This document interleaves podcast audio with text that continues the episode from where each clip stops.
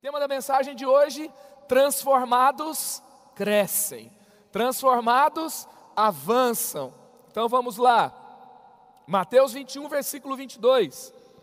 Disse Jesus: E tudo o que pedirem em oração, se crerem, vocês receberão. Amém? São as palavras de Jesus. Isso é muito forte, gente. Jesus está dizendo que tudo que nós pedimos em oração, crendo, nós receberemos. Aqui nós podemos entender, perceber o valor que Deus determinou para a oração. O, como Deus libera o seu poder por meio da oração. Nós temos falado aqui, repetido, que a história pertence aos intercessores. Tem muitas transformações que acontecem à nossa volta, lá no, onde a gente trabalha, na nossa casa, na vida daqueles que a gente ama, que na verdade foram vitórias conquistadas por meio da oração. São vitórias do secreto, são vitórias de um relacionamento com o Senhor, de um crescer em fé, de um crescer nessa, nessa, nessa vida de oração com o Senhor, onde o poder dele foi liberado, onde nós tivemos essa unidade tão profunda com Deus, onde ele então realizou os seus feitos por meio de uma vida íntima com ele em oração. E hoje, então, nessa mensagem, Transformados Crescem, nós vamos aprender com a vida de um dos principais apóstolos do Novo Testamento.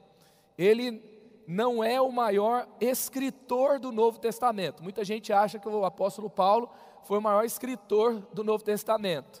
De fato, ele escreveu 13 cartas, mas em volume, o maior escritor do Novo Testamento é o evangelista Lucas, que escreveu o livro do Evangelho de Jesus, segundo Lucas, que, te, que, é um livro com o maior número de parábolas da Bíblia, e depois você tem o livro de Atos, que também foi escrito por Lucas.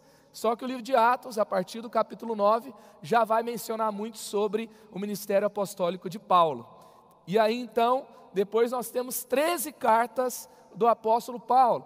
E Paulo, ele, imagina o livro dos Atos dos Apóstolos, grande parte menciona o que Deus realiza por meio de Paulo. Por que, que isso aconteceu? Porque ele teve um encontro transformador, poderoso com Jesus. E nós então vamos hoje avançar naquilo que Paulo viveu com Jesus, como ele foi transformado para transformar.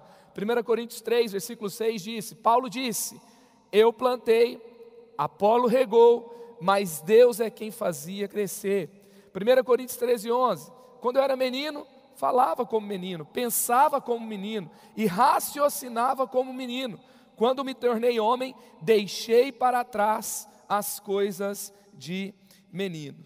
Então, nós vemos aqui Paulo demonstrando claramente que na sua caminhada ele contou claramente com o agir poderoso sobrenatural de Deus. Ele plantou, Apolo regou, mas foi Deus que deu o crescimento. Aqui ele fala sobre o crescimento, a manifestação do amor sobre nós e da, dos grandes mistérios de Deus. Ele vai falar do mistério do amor. E aí ele vai falar que ele deixou para trás as coisas de menino. E assim também, qual é a vontade de Deus? Um dia, talvez você frequentou a, a, algum ambiente de fé, você levantou a sua mão, você declarou que a sua vida pertence a Jesus, você passou a ter um outro valor com relação à fé, você passou, a, você começou a se ver de uma forma diferente, aquilo que você fazia que era tão normal, começou a ser algo que te incomodava. Então, os seus olhos começaram a ter outros fins, os seus ouvidos começaram a ouvir outras coisas, você começou a mudar hábitos. Se isso aconteceu, é porque você se entregou para Jesus e você começou a ser transformado por Jesus. E o propósito de Jesus, o propósito da vida cristã, não é só que você tenha um nome de cristão, não é só que você frequente uma igreja, não é só que você frequente uma célula, não é só que você leia a Bíblia, mas que você seja transformado pelo poder de Jesus você seja transformado no seu relacionamento com Jesus. Quando que nós crescemos de fato? Sabe quando nós crescemos? Quando os nossos hábitos mudam. O nosso crescimento é refletido nos nossos hábitos. E o que, que são hábitos? Hábitos é algo que é, são, são coisas que nós fazemos, que na verdade é, a gente é, tem algo, tem isso tão forte em nós, é algo que nós já entendemos que devemos fazer, começamos a fazer e aquilo se torna um hábito, se torna uma cultura. A gente não nem pensa mais para fazer. Por quê? Porque se tornou algo de nós. Então nós somos transformados profundamente e agora o nosso jeito de viver mudou. E aí os nossos hábitos são diferentes. Então, é, nós deixamos hábitos ruins para trás. Tem gente que se converte, tem o hábito de falar mal dos outros. E aí daqui a pouco você está se policiando para não falar, porque agora Jesus está na sua vida. Porque quando fala pecado, tem muita gente que, por exemplo, se for homem, acha que pecado. Na primeira, que, qual é a primeira coisa que vem na sua cabeça quando fala de pecado? Maioria dos homens vem algo de cunho sexual. Ou talvez venha algo ligado a um prazer da carne, como um vício é, do álcool, é, algum, algum vício dessa natureza, e assim vai. Agora, a maledicência pode ser um mau hábito, a compulsão alimentar pode ser um mau hábito, a ansiedade, aquele hábito é, é, que você tem, de, que, que, a ansiedade começa a provocar, e, e você começa então é, é, a ter esses hábitos ruins na sua vida, aí você aceita Jesus, e você, num primeiro momento, você se policia, você começa a agir de uma forma diferente, só que daqui a pouco, você vai sendo transformado pelo poder de Deus, e daqui a pouco não é algo mais que você se policia, é um costume novo que você adquire. E você começa a promover as pessoas, você começa a ter um, um hábitos saudáveis, você começa a cuidar da forma que você está vivendo. E assim também, alguns hábitos básicos que nós passamos a ter quando a gente começa a ser transformado, a crescer. Você não começa mais o dia do mesmo jeito, você acorda e você começa o dia com uma oração. E quando você não ora, um sinal que se tornou um hábito por exemplo, quando você era criança, um dia você não queria escovar o dente, você lembra disso? Sua mãe enfiava a escova dentro da sua boca, e aí, vem, volta aqui, menino, catava pela camisa, te puxava, e aí, ok, hoje em dia não é algo assim para você escovar o dente. Você acorda, você já quer escovar os dentes, não é verdade? Você não pensa muito, ah, escovar os dentes, será que vai fazer bem para mim? Você vai lá e escova os dentes.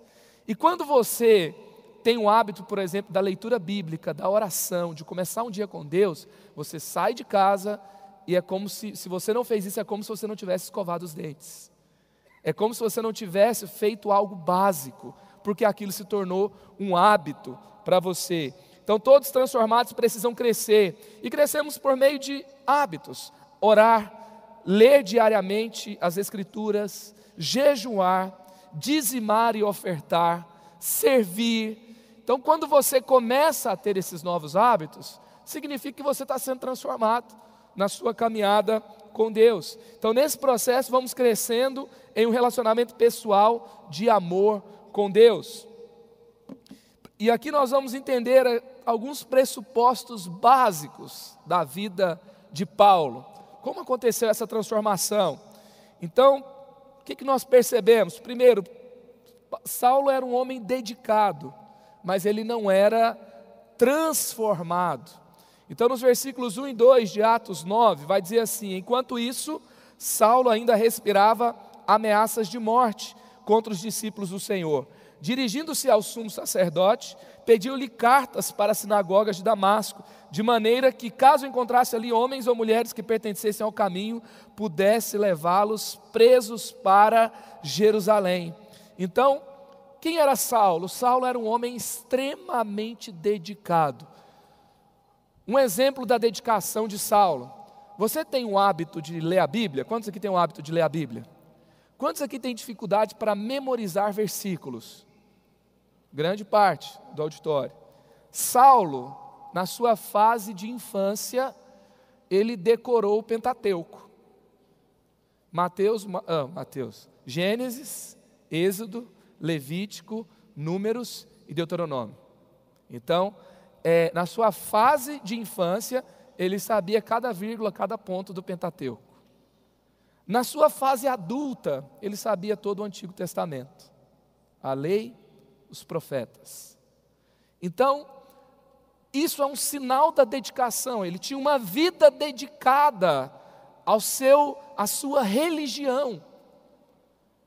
Agora, Paulo, apesar de toda a sua dedicação, o que, que ele estava fazendo? A, seita dos fariseus, sabe quando, como nasceu a seita dos fariseus? O povo de Israel está exilado na Babilônia. E aí, alguns dentre os judeus que estavam ali começam a falar assim: sabe por que, que a gente está aqui na Babilônia? Porque a gente não guardou o sábado. E o Senhor diz na lei que a gente tem que guardar o sábado. Sabe por que, que a gente está na Babilônia aqui exilado, fora da nossa terra há tantos anos? Ficaram 70 anos fora da terra, a cidade foi destruída, a, os muros de Jerusalém foram destruídos, o templo foi queimado e o povo ficou longe da sua terra e a maldição os alcançou. E eles falam: Nós não observamos as Escrituras. Olha, a terra tinha que ter descansado e a terra não descansou. Nós plantamos como se é, é, dependesse de nós, mas a, a lei fala que a terra no sétimo ano tinha que descansar. E eles começaram a falar: nós tivemos ídolos. E eles então começam, em, entre o povo de Deus, trazer um valor com relação à lei, com relação aos escritos de Deus para os homens, com relação ao manual da, de vida que Deus tinha dado por meio de Moisés, com relação ao, ao a, palavra profética que veio por meio de homens de Deus também, e eles então começam ali a ter um rígido, é, uma rígida observação da lei, dos ensinos de Deus. E esse era Paulo, ele fazia parte da seita dos fariseus, e ele queria ali, ele, ele buscava dentro, junto com os fariseus, uma vida que fizesse exatamente o que estava na lei. E isso era é, é, ali a vida religiosa de Paulo. E nós sabemos que muitos de nós hoje também podemos ser dedicados alguma prática na própria igreja, que nós fazemos parte aqui, a nossa igreja, ou uma prática religiosa que você aprendeu na sua infância, na sua caminhada com Deus. Só que qual era o problema de tudo isso? Porque, gente, quando eu falo para você fariseu, vem coisa boa ou coisa ruim na sua cabeça? Mas o que eu estava falando aqui antes era uma coisa boa ou uma coisa ruim? De observar o que Deus tinha falado uma coisa boa. Isso é uma coisa boa. Mas por que, que quando a gente fala hoje de fariseu só vem coisa ruim? Porque eles se dedicaram muito às escrituras, ao conhecimento, mas isso não produziu uma transformação. Então, nos tempos de Jesus, imagina um fariseu, ele queria que o Messias viesse, então ele estava falando com Deus para que o Messias viesse. O Messias estava lá e eles queriam matar o Messias. A visão deles não foi transformada, o coração deles não percebeu a revelação de Deus. Então, imagina Saulo. Lá na lei estava escrito: não matarás. E o que, que Saulo estava fazendo? Buscando matar aqueles que estavam seguindo os ensinamentos de Jesus. Então, isso mostra que o propósito de Deus, anote isso: o propósito de Deus não é a sua dedicação, o propósito de Deus é a sua transformação. O propósito de Deus não é que eu seja uma pessoa mais dedicada, o propósito de Deus é que eu seja uma pessoa mais transformada. Esse é o propósito de Deus para mim, esse é o propósito de Deus para você. Porque, agora sim, para que eu seja transformado, eu preciso ser dedicado? Sim. Mas mais do que dedicado, as minhas intenções têm que mudar. Mais do que eu ser dedicado, eu não posso ser dedicado para ter mais conhecimento pra, que o outro. Porque chegou um momento que a seita dos fariseus virou um processo, uma competição de quem sabia mais, uma competição de quem guardava mais, uma competição de quem era mais dedicado. E aí tinha uma hierarquia de quem era mais próximo de Deus. E aí eles começaram a literalmente viajar na lei. Cada ensinamento da lei tinha uma série de desdobramentos que não era o que Deus tinha falado, mas era o que eles tinham criado, para criar um sistema hierárquico de quem era melhor naquele sistema religioso. E esse é o problema, muitas vezes, de fazer da dedicação o nosso propósito. Então, o, nós temos que ser dedicados, mas a nossa dedicação não é o propósito de Deus. O propósito de Deus é que por meio daquilo que nós nos dedicamos, nós sejamos transformados por Ele. Amém? Segunda coisa sobre Paulo. Paulo, agora vem o melhor. Paulo de repente mudou. Imagina, gente, de repente. Então, tudo muda com um encontro pessoal com Deus. Tudo muda quando você tem um encontro pessoal com Jesus. Versículo 3: Em sua viagem, quando se aproximava de Damasco, de repente, brilhou ao seu redor uma luz vinda do céu. Então, Paulo está caminhando. Gente, eu, eu assim, particularmente, a, a, Bíblia não dá esse detalhe. Vou falar de algo que eu penso, tá? É, quando eu vejo, por exemplo, em Atos capítulo 7, quando Estevão está sendo assassinado, apedrejado, e Paulo está observando tudo. Às vezes a gente vê assim que esse momento é um momento que que Saulo ele, ele parece estar curtindo a morte de Estevão. É, um dos, é uma das leituras, que ele está ali, ele está parado, ele está olhando. E aí aquela coisa assim, é pior do que quem faz é quem olha e fica curtindo o que está acontecendo, não é? Só que eu acho que Paulo ali já estava em crise já. Ele estava olhando tudo aquilo, ele estava dedicado, mas dentro da sua dedicação, Deus já estava falando com ele. E ele já estava incomodado com o que estava acontecendo. E nessa busca, a palavra de Deus ela tem uma promessa. Sabia disso? Todo aquele que busca encontra. Amém? E Saulo, ele estava num processo, só que assim, era algo tão distante, porque Nicodemos, que era do grupo dos fariseus, ele vai se encontrar com Jesus, ele vai de madrugada, por quê? Porque não pode ser visto. Era uma transformação muito radical, era algo difícil de fazer, e aí Deus reserva algo especial para Saulo. Ele está ali dedicado, seguindo a sua religião, buscando fazer acontecer tudo aquilo que ele acredita, mas no meio do caminho ele tem um encontro com Deus que ele vai para o chão na hora. Deus o pega de repente. E eu quero dizer para você aqui hoje: se você está buscando o Senhor, você vai ter encontros especiais com Ele. Se você está buscando Jesus sinceramente, Ele vai se revelar a você. Agora, a Bíblia não fala que Paulo estava buscando, eu estou falando aqui que eu estou pensando sobre isso. Agora, se até Saulo, indo na direção contrária, nos dias de hoje, esse texto poderia ser assim: o cara estava na balada chapado, e ele tem um encontro com Jesus. Porque o cara está indo matar o outro e tem um encontro com Jesus, não é verdade? Então aqui, Deus ele não depende da sua caixa, do seu sistema, do, daquilo que você determinou que ele precisa para se manifestar, para se manifestar na sua vida. Ele faz do jeito dele, aonde ele quer, a hora que ele quer. E o fato é que quando nós nos encontramos com ele, nós somos transformados por ele.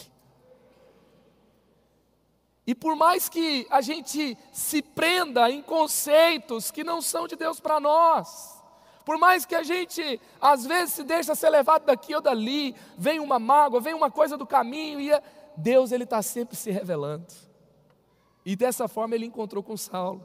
Saulo estava no caminho, tentando matar os irmãos que estavam em Damasco, trazê-los presos, e todo no caminho oposto. Agora, quando eu olho para isso aqui, eu me lembro de uma coisa também que, sabe aquele encontro que a gente tem? Eu brinco aqui nos jovens, que existe o término de namoro missionário, sabia? Tem um monte de jovem que termina o namoro, fica com dor de cotovelo e aceita Jesus. Vem para a igreja. Aí ele vem buscar a transformação. Alguém está com enfermidade? Vai buscar Jesus. Alguém está passando por algum problema? Vai ter um encontro com Jesus. E agora eu pergunto para você: é legítimo, é válido, no meio da dor, no meio do problema, no meio de uma crise, você buscar a Deus e ter um encontro com Deus? É válido também Deus amar tanto alguém que ele está numa direção oposta, que ele aparece no meio do caminho para ver se a pessoa muda de direção. É válido? Um dia eu estava no meu quarto, eu não tinha ido para a igreja, meus pais estavam na igreja, eu estava afastado da igreja, eu fiquei em casa sozinho e de repente, de, eu, não, eu não parei para orar, eu não estava pensando em Deus e Deus se revelou para mim lá no meu quarto. E depois que ele se revelou para mim, eu caí de joelhos e comecei a falar com ele. E a partir dali minha vida não foi mais igual. Eu voltei para a igreja naquele dia. Agora, Deus ele pode se encontrar com a gente. Agora, esse encontro que nos transforma, ele ainda é um encontro, a gente está na direção oposta, a gente está aqui, a gente está ali, é, é, há uma dor, há um problema, e a gente busca, a gente, não importa se você está buscando, você não está buscando, Deus se encontrou com você, você teve um encontro com Ele, agora há um convite mais profundo, porque Deus, Ele permite ser encontrado na superfície, mas Ele te convida para a profundidade. Ele permite ser encontrado até quando você não está buscando a Ele, como foi com Saulo. Mas Ele tem um oceano esperando por você. E a transformação de Paulo passou por isso. De repente ele se encontra com Jesus e de repente tudo muda na vida dele. Que essa semana seja uma semana de de repente. Que hoje seja um dia de de repente, tudo muda. Que quando você estiver orando, para que aquela pessoa se converta, você tenha uma experiência de de repente ela caia em si e ela se volte para o Senhor. Eu me lembro de orar por uma pessoa muito querida que estava muito longe de Deus. E de repente ela chamou a gente e falou assim: Agora eu sou de Jesus. Amém? Eu creio num Deus que tem encontros tão poderosos com cada um de nós, porque a cruz, vocês têm ideia do que foi a cruz? A cruz permitiu que nós tivéssemos um relacionamento aberto com Deus. Então agora o, os céus estão vazando sobre a terra. Agora Deus, ele, ele se manifesta a cada um de nós de uma forma especial. E quando isso acontece, Deus pode usar qualquer coisa do jeito que Ele quiser. Então nós podemos ter uma profunda experiência com Ele. Que esses 40 dias de oração sejam 40 dias de muitos de repente na sua vida. Que, de muitos encontros inesperados. E muitos encontros esperados também. Porque Paulo teve um encontro inesperado, mas não ficou só nisso, não. Você vai ver depois que ele vai falar que ele teve um encontro com Deus no terceiro céu. Ele foi lá no terceiro céu, ficou diante do trono de Deus, e aí ele fala assim: aí tem coisas indizíveis uma palavra nova para o português para mim.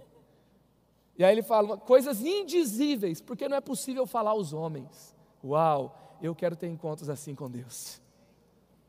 Isso mostra que ele não ficou só na superfície. Então vamos adiante. Como Paulo, depois de transformado, o que, que eu e você precisamos? Assim como ele foi transformado, eu e você, o que Deus nos chama, Deus nos chama para mudar a forma de ver Jesus. Mudar a forma de ver Jesus. Versículos 4 e 5. Ele caiu por terra, ouviu uma voz que dizia: Saulo, Saulo, por que você me persegue? Saulo perguntou: Quem és tu, Senhor? Ele respondeu: Eu sou Jesus, a quem você persegue. Olha que interessante. Paulo cai, nas minhas histórias infantis na igreja, falava que Paulo caiu do cavalo. Quantos tiveram essa, aquela história lá do desenho de Paulo caindo do cavalo? Alguns a mais aí. Só que a Bíblia não fala que Paulo estava no cavalo, só fala que ele caiu. E como os fariseus eram de uma, é, de uma, faziam parte de um grupo que tinham mais recursos, tinham mais influência, tinham mais poder sobre o povo, eram também um partido do, é também chamado Partido dos Fariseus, que era diferente do Partido dos Saduceus, que eram dois grupos religiosos de Israel. Provavelmente eles tinham sim é, recursos para viajar como cavalos. Pode ser que Paulo estava no cavalo. Mas o fato é que Paulo perdeu o rumo de casa. Já viu quando seu time perde, que ele perde o rumo de casa? O seu, o meu não, daqueles. Né? Quando o meu time perde, e quando a gente está jogando, e aí então Paulo cai, ele, o propósito dele, ele, ele esquece o que, que ele estava fazendo agora, porque o encontro com Deus foi tão forte que tudo deixou de ser importante. Agora o mais importante era o que Jesus estava falando. E quando isso aconteceu, Saulo ele, ele começa a ouvir uma voz, e a voz vai dizer: Saulo, Saulo, por que, que você me persegue? Saulo perguntou: Quem és tu, Senhor? Paulo não pergunta, quem está falando? Paulo não pergunta, quem é você? Paulo pergunta, ele já sabe que a partir de agora a vida dele ia ter outro fim. Ele já sabe agora que ele pertence àquele que está falando, porque ele chama quem está falando de Senhor, que também era uma forma de, de um escravo chamar o seu dono. Então ele para e fala: Quem és tu, Senhor? O que, que Paulo está falando aqui? Paulo está no chão rendido. Paulo está no chão já, totalmente impactado pela palavra de Deus, pela experiência com Deus. E aqui também é, um, é algo muito especial que nós temos que carregar com a gente, que a gente tem uma dedicação com Deus, mas que a nossa caminhada com Deus nos faça mudar a forma de ver Jesus. Porque a questão não é só se eu falo com Jesus, porque oração é falar com Jesus. A questão não é só se eu leio a Bíblia. E quando eu leio a Bíblia, a palavra de Deus fala que quando eu tenho um encontro com a palavra de Deus revelada, o rema de Deus, eu estou tendo um encontro com o próprio Deus. E aí, quando isso acontece, eu recebo o rema de Deus como uma palavra de autoridade, como uma pessoa que tem autoridade sobre a minha vida. Aí sim eu sou transformado. Aí sim algo novo acontece. Então, mudar a forma de ver Jesus é o propósito do nosso encontro com Jesus. e como que eu posso ver os meus encontros com Jesus? Quando eu saio de casa para ir para um culto na igreja, eu, estou, eu tenho que sair com expectativa de ter um encontro transformador com Jesus. Quando eu paro para ler a Bíblia, da mesma forma. Quando eu começo a ter um hábito espiritual, da mesma forma. Então isso aconteceu. Olha só o que, que acontece. É, é, é, isso aconteceu. Paulo mudou a forma de ver Jesus. E Jesus, ele tinha uma preocupação, ele tinha uma intenção que as pessoas à sua volta o vissem da forma correta. Olha o que aconteceu aqui em Lucas capítulo 9, versículo 18 a 20. Certa vez Jesus estava orando em particular e com ele estavam os seus discípulos. Então lhes perguntou: Quem as multidões dizem que eu sou? Eles responderam: Alguns dizem que és João Batista, outros Elias, e ainda outros que és um dos profetas do passado que ressuscitou. Aí Jesus fala: Tá bom, o povo está dizendo isso aí, mas olha a pergunta que ele faz agora: E vocês, o que dizem? Perguntou: Quem vocês dizem que eu sou? Pedro respondeu: O Cristo de Deus. Amém? Então Jesus não está fazendo uma pesquisa do Ibope, né, para saber como é que ele estava cotado entre a galera. Jesus não pede o relatório do seu Instagram, fala assim, aí, estão curtindo muito, estão comentando bastante, como é que está o último vídeo no YouTube? Não, Jesus ele fala assim, gente, e vocês? Quem vocês dizem que eu sou? O que, que Jesus está aferindo aqui? Se o caminhar deles com Jesus estava mudando a forma que eles viam Jesus. Se eles estavam sendo impactados com essa caminhada com Jesus. E você vai ter de Jesus da forma que você o vê. Se você o vê como Senhor, você vai ter tudo dele. Porque ele de fato é o nosso Senhor, ele é o nosso dono, ele é quem a nossa vida pertence a ele. Da mesma forma, também aqueles que Deus coloca é, na sua vida também vão ser assim. Você já percebeu que uma pessoa é especial para uma pessoa, mas para outra não significa nada? Isso também, é, é, você vai ter de cada pessoa o que vo, da, você vai receber da mesma proporção que você a valoriza. Olha o que, que Jesus disse, Mateus 10, 41. Quem recebe um profeta, porque ele é profeta, receberá a recompensa de profeta. E quem recebe um justo, porque ele é justo, receberá a recompensa de justo. Amém? Sabia que tem gente no céu que vai ter, vai receber o mesmo que você já tem de caminhada com Deus, porque Ele te reconheceu como você é com Jesus? Agora, será que Deus tem colocado pessoas especiais na sua vida? De repente, um líder que tem te ensinado, de repente, um discipulador que está tentando trazer um pouco mais de Deus para a sua vida, te ajudando a caminhar com Ele, orando por você. Talvez um líder de célula. Se você ler, vê o líder de célula, como o Zé Mané que faz lá o um encontro para você, e que talvez tem menos tempo de caminhada com Deus, e você fica olhando e questionando tudo que ele está falando, e falando, ah, mas ah, essa célula, não sei o que e tal, você vai ter só o, o, o, nada do Zé Mané, entendeu?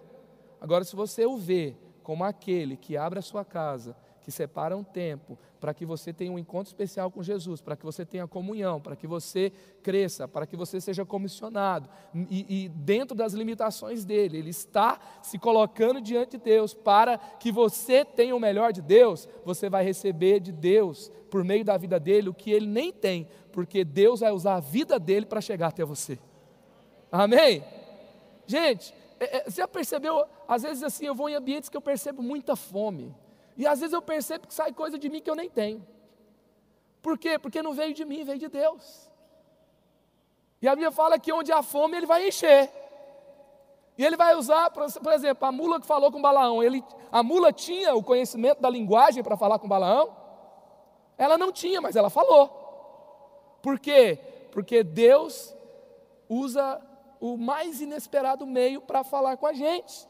E se a gente se posicionar diante da. Se Deus. Assim, Deus usou a mula. Agora, se a gente se posicionar diante daqueles que Deus colocou na nossa vida e honrar essa pessoa, sabia que honrar uma pessoa que Deus colocou na sua vida é um teste de Deus para que Ele libere algo novo sobre a sua vida. Se a gente se posicionar diante dessa pessoa com honra, o sobrenatural de Deus vai ser liberado na sua vida por meio daquela pessoa. Amém? Então, quando eu passo a ver Jesus de uma forma diferente, eu passo a ver as pessoas de uma forma diferente também. Porque Ele vê as pessoas que estão à minha volta de uma forma diferente da que eu vejo. Amém? Segundo, obedecer antes de ver acontecer. É isso que Deus espera de nós, que a gente obedeça antes que aconteça. Versículos 6 e 7: Levante-se, entre na cidade, alguém lhe dirá o que você deve fazer. Os homens que viajavam com Saulo pararam emudecidos, ouviam a voz, mas não viam ninguém. Então aqui, a palavra de Deus está dando uma ordem para Saulo. Gente, por que, que Saulo foi transformado? Foi porque ele, ele caiu no chão quando Jesus se manifestou? Deixa eu te dizer uma coisa: cair no chão quando Jesus se manifesta não muda a vida de ninguém. Eu gosto de ter experiências com Deus. Eu gosto do arrepio, eu gosto de chorar, eu já caí, foi legal cair também. A gente já teve encontros aqui na nossa igreja, que a gente teve o corredor do fogo, foi legal. Ser usado por Deus de maneira no profético é muito legal. As experiências com Deus são incríveis, porque Deus, Ele nos convida e, tudo, e Deus é bom, e tudo que Ele faz é bom, amém, gente? Agora, o que transformou a vida do Paulo não, não foi cair, gente. Primeiro ele cai e já chama Deus de Senhor. Isso transforma a vida de alguém. Depois Deus dá uma ordem para ele obedecer. E ele não conta o plano todo. Deus já te deu uma ordem e não te contou o plano todo? Ele fala: vai, aqui ó, levante-se entre na cidade. Alguém lhe dirá o que você deve fazer. O que, que você vai fazer? Alguém vai falar para você quem é esse alguém? Da onde vem? Aí ele fala assim, já começa a lembrar, rapaz, esses dias eu estava ali e a gente matou Estevão. Aí agora é, é Jesus que está falando comigo. Então eu vou, deve ser alguém do povo de Jesus. Só que a família do Estevão deve estar tá lá nesse lugar que Jesus está falando. Você entendeu o conflito? E aí, se Saulo perseguia os crentes, ele não via os crentes de uma boa forma. Então é o grupo que ele perseguia que agora vai ajudar ele. E Jesus está falando, e não, Jesus não conta nem o nome de quem é. Jesus fala assim: vai lá e alguém vai te dizer o que você tem que fazer. Então Paulo tem que obedecer antes de ver. Isso muda algo na minha vida quando eu creio, quando eu entendo, quando eu obedeço, quando eu ouço a voz. Eu não sei exatamente o plano todo, mas eu creio que Deus é bom, eu creio que Ele está no controle, eu creio que Ele sabe o que Ele está fazendo. Então eu me entrego eu permito que Ele me conduza de acordo com os planos dele. Amém? Isso muda a minha, a minha vida, isso me transforma, isso me faz caminhar com Jesus. Então, a grande questão aqui, eu tive encontro com Jesus, ok. Ele pediu algo para você, o que, que ele te pediu? Você obedeceu? Porque a Bíblia fala assim: felizes não são os que ouvem, felizes são os que ouvem e praticam. Então, às vezes eu tenho encontro com Jesus, esses dias eu estava orando para alguém, eu vou confessar para você, o meu pecado, eu estava morrendo de raiva daquela pessoa. Se, eu, se a minha carne estivesse orando naquela hora, eu falasse, Senhor, mostra quanto ele, esse cara é sem vergonha. Não dá. Miserável. Pega ele. Isso na oração, gente, é boa cumba, né? Sei lá. Aí, na hora que eu estava orando, sabe o que Deus falou para mim? Filho, eu vou mostrar para você como é que eu vejo essa pessoa. E aí Paulo até fala, né? ele fala assim: Eu oro para que eu, ensinando os outros, não seja desaprovado. Aí Deus tem um senso de humor bem legal, sabe? Aí Deus falou assim comigo: Eu vou te lembrar de uma coisa que você pregou esses dias. Aí esses dias eu tinha pregado uma, uma, uma mensagem para os jovens onde eu dizia assim: que amar não é ver a pessoa como ela é, mas ver a pessoa como Deus quer que ela seja. Só que a pessoa que Deus queria que fosse uma outra pessoa, agora era uma pessoa que estava me causando problema. Aí eu tenho dificuldade de ver ela do jeito que Deus quer que, ela seja. E aí eu peguei e comecei a orar, Senhor. E, e, e Ele me pediu algo. Agora, se eu obedecer o que Ele me pediu, aí sim isso transforma a minha vida. E eu posso dizer para você que naquela tarde, eu tive uma transformação no meu coração na minha caminhada com Jesus. Porque eu comecei a orar, Senhor, eu vejo essa pessoa sábia, eu vejo essa pessoa cheia do Teu Espírito Santo, eu vejo essa pessoa ensinável. E quando eu comecei a orar dessa forma, eu fui transformado. E sabe qual foi a, a questão também? O meu encontro com essa pessoa foi surpreendente. Não foi nada do que aquilo que eu pensava. E assim deve ser a minha caminhada com Jesus. Então, ver antes de acontecer.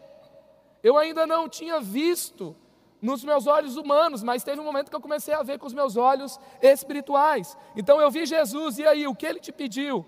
Tem hora, gente, que nós temos somente que obedecer e pronto. Perdoar e pronto. Fazer por quê? Porque a Bíblia falou que é para fazer, pronto. Ah, eu não entendi ainda esse negócio, sabe? É, e aí você talvez tenha que dar um passo de batismo, talvez você tenha que dar um passo de, de fidelidade com relação aos dízimos, talvez você tenha que dar um passo de ir para uma célula, de ser discipulado. E a Bíblia fala sobre cada uma dessas coisas que a gente não cresce sozinho, que a gente precisa de um irmão mais velho na fé, que a gente tem que trazer fielmente os dízimos à casa do Senhor, que a gente tem que servir a Jesus, então, é, servindo a igreja. Então, o que, que eu vou fazer? Eu vou obedecer. E no caminho, eu vou encontrar pessoas, eu vou ter experiências com Deus, e Ele vai me mostrar sobre o que é tudo isso. Amém? Então, na fé cristã é primeiro crer para ver. Terceiro, esperar quando Deus estiver trabalhando em silêncio. Versículos 8 e 9. Saulo levantou-se do chão, abrindo os olhos, não conseguia ver nada. E os homens o levaram pela mão até Damasco. Por três dias ele esteve cego, não comeu e não bebeu. O que, que aconteceu aqui? Saulo estava cego. Eu tive encontro com Jesus e o que, que aconteceu? Fiquei cego. A gente ia ter dificuldade de entender esse encontro com Jesus, sim ou não? que a gente tem só o testemunho que a gente encontra com Jesus e fica melhor. Humanamente falando, Paulo ficou pior, porque antes ele via e ele passou a não ver. Já aconteceu isso com você? Que o, te o testemunho que a gente vê normalmente é que era cego e agora vê. Só que com Saulo foi diferente, ele via e passou a não ver. No seu interior estava acontecendo algo profundo e poderoso. Paulo estava se tornando alguém muito melhor, mas exteriormente parecia que ele estava piorando. E o que, que, é isso? Isso é quando Deus nos trata na crise, é quando Deus nos trata no silêncio, é quando Deus não parece não estar respondendo a minha oração. É quando eu enfrento a dor, é quando eu enfrento o problema. Deixa eu te dizer uma coisa: quando há uma dor, quando há um problema, não significa que Deus não está respondendo, que Deus não está trabalhando que Deus não está tornando você uma pessoa melhor. E foi isso que aconteceu com Saulo. Saulo estava cego, mas agora sim ele estava conhecendo o coração de Deus. Agora sim algo novo estava acontecendo. Então, sabe, quantos aqui gostam de, de cozinhar? Quantos aqui dão uma de Masterchef de vez em quando? Deixa eu ver. Olha aí. Não é verdade que tem comida que não tem jeito, precisa de mais tempo no fogo mesmo? Não dá para ficar melhor. E deixa eu te dizer uma coisa, na caminhada com Deus é assim também. Às vezes tem umas coisas que demoram mais tempo e não tem jeito. Paulo ficou três dias cego. Paulo ficou três dias sem ver. Isso fazia, fazia parte do plano de Deus. Quarto, esperar a visão em oração. Versículos 10 e 11. Em Damasco havia um discípulo chamado Ananias. O Senhor o chamou numa visão: Ananias, eis-me aqui, Senhor. Respondeu ele: O Senhor lhe disse: Vá à casa de Judas, na rua chamada direita, e pergunte por um homem de Tarso chamado Saulo. Ele está orando. Paulo estava esperando uma resposta. Deus estava esperando um homem que ele não sabia o nome, ele estava esperando cego, e Deus estava falando: fica aí que alguém vai aparecer. Cara, você está cego, você caiu no meio do caminho, você foi para uma casa, Deus fala que alguém vai aparecer, já tem três dias e não apareceu. O que, que você faria? Paulo, sabe o que, que ele fez? Ele fez o que a gente tem que fazer quando parece que nada está acontecendo. Paulo foi orar. Ele não foi fazer do seu jeito, ele não fez igual Saul porque Samuel não apareceu, ele foi lá e fez o sacrifício. Ele não tentou ficar, é, voltar a ver do jeito dele. Ele ficou esperando em oração. É tempo de esperarmos em oração enquanto a resposta não chega. Tem alguma resposta que não chegou? Vai orar. Tem uma dor que foi embora? Vai orar. Tem um problema no casamento que não passou? Vai orar. Eu tenho certeza que as respostas virão enquanto você estiver orando. Então, esperar a visão em oração. Paulo estava esperando ser transformado por meio da oração. Por quê que isso transforma? Porque a cegueira só vai embora espiritual, aqui no caso, perdão, a visão divina só vem depois que a cegueira humana vai embora. Então, enquanto isso, Paulo estava orando. Quinto, acreditar em revelação espiritual. Numa visão, um homem chamado Ananias, numa visão, que, que Paulo viu? Viu um homem chamado Ananias chegar, impor-lhes as mãos para que voltasse a ver. Então, aqui, gente, acreditar na revelação espiritual. Paulo ainda era novo convertido e ele já estava vendo um homem que se chamava Ananias agora. Ele estava lá esperando e daqui a pouco ele tem uma visão. Deixa eu te falar uma coisa: Deus fala por meio da palavra e glória a Deus por isso. Deus fala é, por meio de outra pessoa e glória a Deus por isso.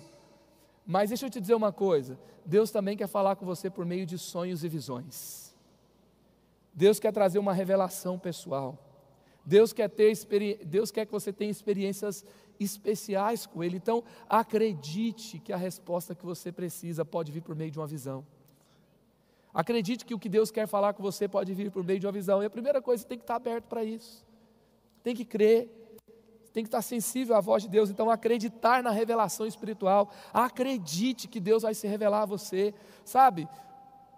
Para às vezes de questionar esse negócio de, ah, mas será que é que não é? Não, eu vou receber, e se é de Deus, eu, eu vou perceber a confirmação, e Ele vai falar, e Senhor, pode falar que eu estou ouvindo.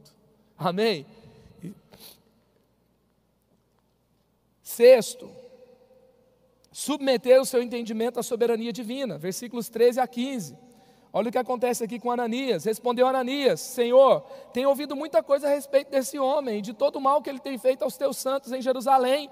Ele chegou aqui com autorização dos chefes dos sacerdotes para prender todos os que invocam o teu nome. O que, que aconteceu? Ananias estava com dificuldade de ouvir a voz de Deus. Por quê? Porque Saulo era um homem perigoso.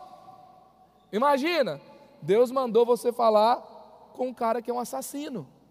E aí você vai falar: Deus, mas o cara é perigoso, o que, que eu vou fazer? Esse cara é complicado. Deus falou para você falar com alguém que talvez tenha uma autoridade sobre você e você está meio sem jeito, é o seu chefe, é alguém que tem ali e você está sem jeito. E o que, que Ananias fez? Ele se submeteu. Então, é, versículo 15: Mas o Senhor disse a Ananias: Vá, este homem é meu instrumento escolhido para levar o meu nome perante os gentios e seus reis e perante o povo de Israel. Deixa eu te dizer uma coisa: Deus não tem que me pedir para usar ninguém. Porque talvez Ananias estava falando assim: Senhor, você está me mandando eu entregar uma visão do céu para um cara que é um picareta, assassino, que está matando um monte de crente? Como assim? Aí Deus pega e fala assim: Não, ele não é um picareta assassino que está matando um monte de gente, ele é um instrumento que eu escolhi para usar. Aí eu vou discutir com Deus, Deus, mas você escolheu logo ele, tem um monte de crente fervoroso lá na igreja, você vai escolher um cara desse? Tem um monte de gente boazinha, gente jejuando, e você vai escolher um cara desse jeito? Deus não tem que pedir permissão para mim para usar quem Ele quer usar. Ele usa quem Ele quer, do jeito que Ele quiser, na hora que Ele quiser. Ele tem poder para transformar qualquer pessoa. Assim como Ele me transformou, Ele pode transformar a pior pessoa dessa cidade. E a pior pessoa dessa cidade pode ser um dos maiores instrumentos para a glória de Deus nessa cidade. Então, quando você estiver diante de alguém que você não consegue se relacionar bem com aquela pessoa por causa dos erros que você sabe que ela cometeu, começa a olhar e falar assim: imagina esse cara sendo usado por Deus. Eu vou dar um bom testemunho. Eu não vou agir como ele age comigo. Por quê? Porque ele pode conhecer o Senhor e Deus pode usá-lo de uma forma incrível. Então, Paulo, gente, Pedro nunca tinha perseguido cristão. Sabe, João nunca tinha perseguido cristão, mas o cara que perseguia, que era esse que Ananias tinha medo, foi uma das pessoas, é, foi uma pessoa que teve muito mais visibilidade em todo o Novo Testamento do que todos os outros discípulos de Jesus. Por quê? Porque Deus quis assim. Se a gente fosse avaliar todos os currículos dos discípulos, a gente talvez faria de uma forma diferente. A gente fala, não, esse aqui já caminha três anos. Você já ficou é, é, é, meio assim, é, é, sei lá, você olhou e você ficou, ah, mas esse cara parece que está indo rápido demais. Acabou de chegar, ganhou.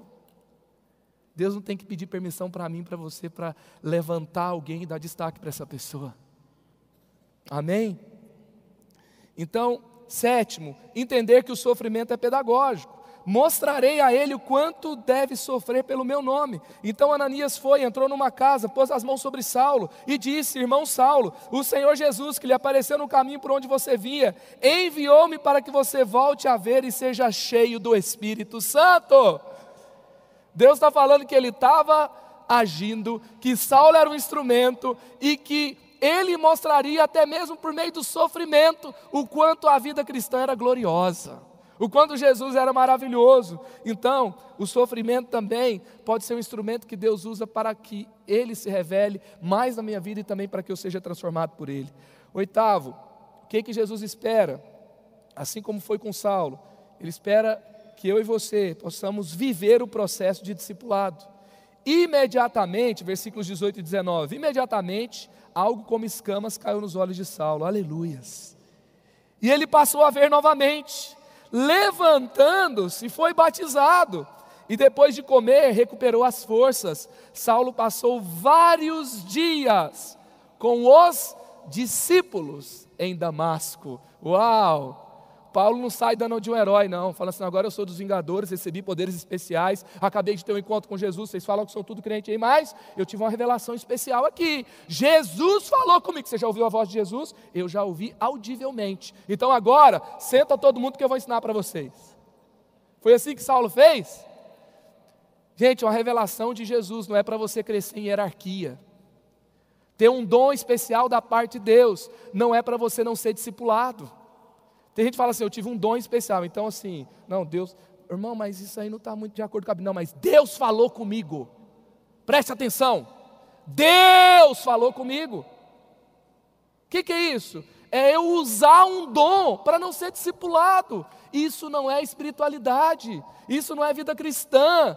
Porque Jesus, ele deixou a igreja cheia de dons, mas ele falou que a gente tem que ser discipulado um pelo outro que a gente tem que exortar um ao outro, que a gente tem que colocar até à prova aquilo que vem da parte de um dom espiritual de Deus. Por quê? Porque Deus usa a comunidade de fé que Ele instituiu, de irmãos em Cristo Jesus, para que a gente cresça e seja mais semelhante a Ele. Então, nós temos que viver um processo de discipulado. Então, recebeu uma nova visão, foi batizado, foi, foi fortalecido e foi discipulado. Saulo foi para a célula. Saulo foi ter os encontros com os discípulos de Jesus, que é aqui algo como uma célula. O crescimento sem o discipulado leva mais tempo e pode ser prejudicado. E por último, assim como Saulo, Deus espera que nós venhamos pregar e testemunhar da sua fé em Jesus. Deus ele quer que você Deus quer que você seja transformado para pregar e testemunhar da sua fé em Jesus. Versículos 20 e 21. Logo começou a pregar nas sinagogas que Jesus é o Filho de Deus. Todos os que ouviam ficavam perplexos e perguntavam: Não é ele o homem que procurava destruir em Jerusalém aqueles que invocavam esse nome? Então veio para cá justamente para levá-los presos aos chefes dos sacerdotes. Então, o povo ficou tão assustado, sabe por quê? Sabe o que causou espantamento no povo? Que Paulo não demorou para obedecer. Deixa eu te dizer uma coisa: que eu e você não possamos demorar para obedecer. Que eu e você possamos dizer sim para Jesus rápido. Todavia, Saulo se fortalecia cada vez mais e confundia os judeus que viviam em Damasco, demonstrando que Jesus é, é o Cristo. 1 Coríntios 15, 10. Pela graça de Deus sou o que sou, e sua graça para comigo não é inútil. Paulo decidiu que queria crescer. 1 Coríntios 1, 1. Paulo chamado para ser apóstolo de Cristo Jesus pela vontade de Deus. E aqui encerrando, eu me lembro de uma história de uma mulher chamada Sophie Loren. Sophie Loren aceitou Jesus aos 17 anos de idade numa praça em Nova York. Ela estava ali, um pregador de praça pregava Jesus. E ela, naquele momento, ela começou uma caminhada com Jesus e aos 20 anos de idade ela entendeu que Deus estava chamando para uma obra especial. E aí ela saiu de Nova York, desceu na Bolívia, cruzou a fronteira com o Brasil sem perceber que estava entrando em outra nação pelo rio. Começou a servir e ela entendeu que ela tinha que servir a duas tribos ali da Amazônia. E ela serve nessas duas tribos por quase 40 anos. Quando ela morreu em 2012, já no seu país de volta. Sabe o que a FUNAI reconheceu no Brasil? Que essas duas tribos que Sophie Loren dedicou a sua vida, saindo aos 20 anos de idade do seu país, no outro país, para conhecer uma nova cultura, para aprender uma nova língua, para se dedicar a pessoas que ela não conhecia. Ela, essa, essas duas tribos indígenas têm o maior, maior índice de alfabetização de todas as tribos indígenas do Brasil, de 93% tem o menor índice de alcoolismo, tem o menor índice de, é quase nulo o índice de conflitos tribais e violência, porque o Evangelho de Jesus transformou aquelas duas tribos. Perguntaram para Sofia e Loren, você, como foi o seu chamado? Como que você entendeu que Deus estava te chamando? Sabe o que ela respondeu? Eu não tive um chamado, eu ouvi a voz de Deus e obedeci. Eu recebi uma ordem e obedeci. Sabe qual foi a ordem que ela recebeu? Foi a mesma que Saulo recebeu, a mesma que eu e você recebemos. Ide por todo mundo e pregar o evangelho a toda criatura. Por que, que tantas vezes nós demoramos tanto e complicamos? Deus está falando. Eu vou abrir uma casa de paz. Essa igreja está falando, vamos abrir, vamos abrir a casa de paz. Vamos mudar a nossa, vamos mudar, vamos ser discipulados, vamos ser discipulados. Está na palavra de Deus. Os irmãos ficaram assustados, porque Paulo num dia era um matador, no outro dia era alguém que era, já, já poderia ser, ser perseguido para morrer por Jesus. E eles não sabiam se podia confiar, se era uma pegadinha, se era um 007 dos fariseus, disfarçado, se era um agente da CIA disfarçado, ou se era alguém convertido de fato. Que a sua transformação produza espanto por onde você passar porque você não vai demorar para responder o que Deus te pede.